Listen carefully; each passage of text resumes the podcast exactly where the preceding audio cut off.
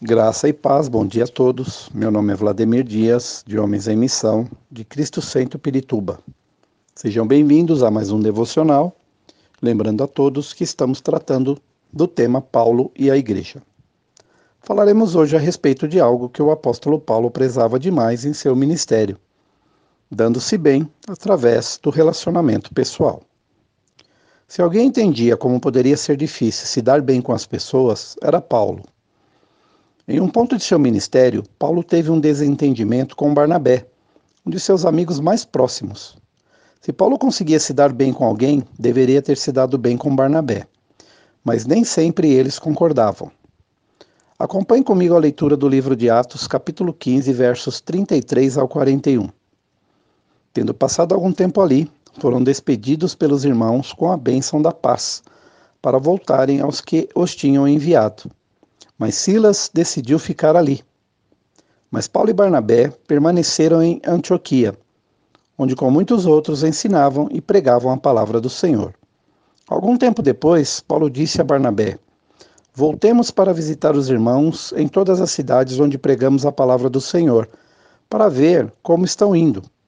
Barnabé queria levar João, também chamado Marcos, mas Paulo não achava prudente levá-lo, pois ele abandonou-os na Panfilha, não permanecera com eles no trabalho. Tiveram um desentendimento tão sério que se separaram. Barnabé, levando consigo Marcos, navegou para Chipre, mas Paulo escolheu Silas e partiu, encomendado pelos irmãos à graça do Senhor. Passou então pela Síria e pela Cilícia, fortalecendo as igrejas. Marcos havia abandonado Paulo e Barnabé durante a sua primeira viagem missionária então, por isso, Paulo se recusou a levá-lo na segunda viagem. Mas Barnabé, no entanto, deu a Marcos uma segunda chance. Paulo e Barnabé se separaram. À primeira vista, parece que eles falharam, mas não foi assim o que aconteceu. Paulo e Barnabé concordaram e acreditavam que o avanço do reino de Deus era mais importante do que dobrar um irmão à sua própria vontade. Paulo não queria comprometer a propagação do evangelho levando alguém com quem não se podia contar. Então ele levou Silas. Barnabé não queria comprometer a propagação do evangelho, negando ao irmão uma segunda chance. Então ele levou Marcos. Os dois se separaram, mas permaneceram parceiros na busca de pregar e viver a verdade. Acompanhe comigo a leitura da primeira carta aos Coríntios, capítulo 1, versos de 1 a 9. Paulo chamado para ser apóstolo de Cristo Jesus pela vontade de Deus e o irmão Sóstenes, a igreja de Deus que está em Corinto, aos santificados em Cristo Jesus e chamados para serem santos, juntamente com todos os que, em toda parte, invocam o nome do Senhor Jesus Cristo, Senhor deles e nosso. A vocês, graça e paz da parte de Deus, nosso Pai, e do Senhor Jesus Cristo. Sempre dou graças a meu Deus por vocês, por causa da graça que lhes foi dada por Ele em Cristo Jesus. Pois nele vocês foram enriquecidos em tudo, em toda palavra e em todo conhecimento. Porque o testemunho de Cristo foi confirmado entre vocês. De modo que não lhes falta nenhum dom espiritual, enquanto vocês aguardam que o nosso Senhor Jesus Cristo seja revelado. Ele os manterá firmes até o fim de modo que vocês serão irrepreensíveis no dia de nosso Senhor Jesus Cristo. Fiel é Deus, o qual chamou à comunhão com seu Filho, Jesus Cristo, nosso Senhor. Quando Paulo advertiu seus irmãos e irmãs em Cristo contra a divisão na igreja, ele não estava falando sobre metodologia ou como as coisas são feitas, mas sobre teologia ou por que as coisas são feitas. Não importa o que mais aconteça, irmãos e irmãs em Cristo podem e devem sempre concordar em duas coisas: a verdade do Evangelho e a importância da sua propagação.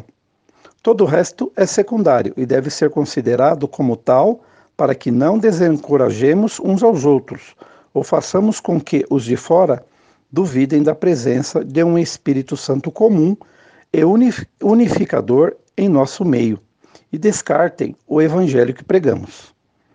Acompanhe comigo a leitura da primeira carta aos Coríntios, capítulo 1, versos 10 ao 17.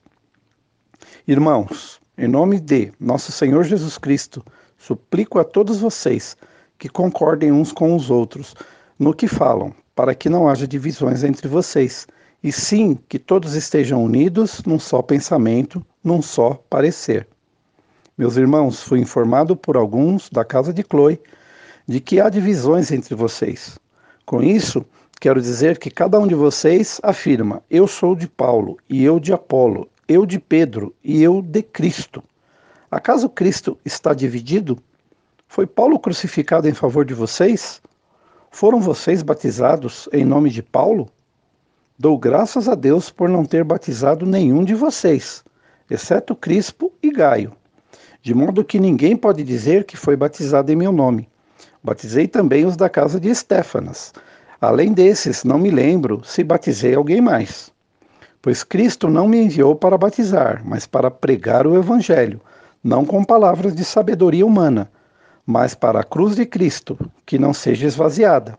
Cristo, sabedoria e poder de Deus.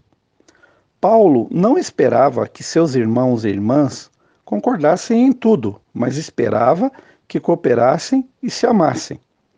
Acompanhe comigo a leitura da carta de Paulo aos Efésios, capítulo 4, versos de 1 a 7. Como prisioneiro do Senhor, rogo-lhes que vivam de maneira digna na vocação que receberam. Sejam completamente humildes e dóceis Sejam pacientes, suportando uns aos outros em amor. Façam todo o esforço para conservar a unidade do Espírito Santo, pelo vínculo da paz. Há um só corpo e um só Espírito, assim como a esperança para a qual vocês foram chamados é uma só. Há um só Senhor, uma só fé, um só batismo. Um só Deus e Pai de todos, que é sobre todos, por meio de todos e em todos e a cada um de nós foi concedida a graça conforme a medida repartida por Cristo. Essa mensagem falou com você? Oremos. Senhor, te pedimos discernimento para que possamos entender nossos irmãos em amor, evitando discussões desnecessárias que não trazem nenhum proveito para o teu reino. Nos ajuda, Senhor, a construirmos uma unidade entre nós para que através da nossa fé possamos propagar o seu evangelho nessa terra. Em nome de Jesus, amém. Deus os abençoe.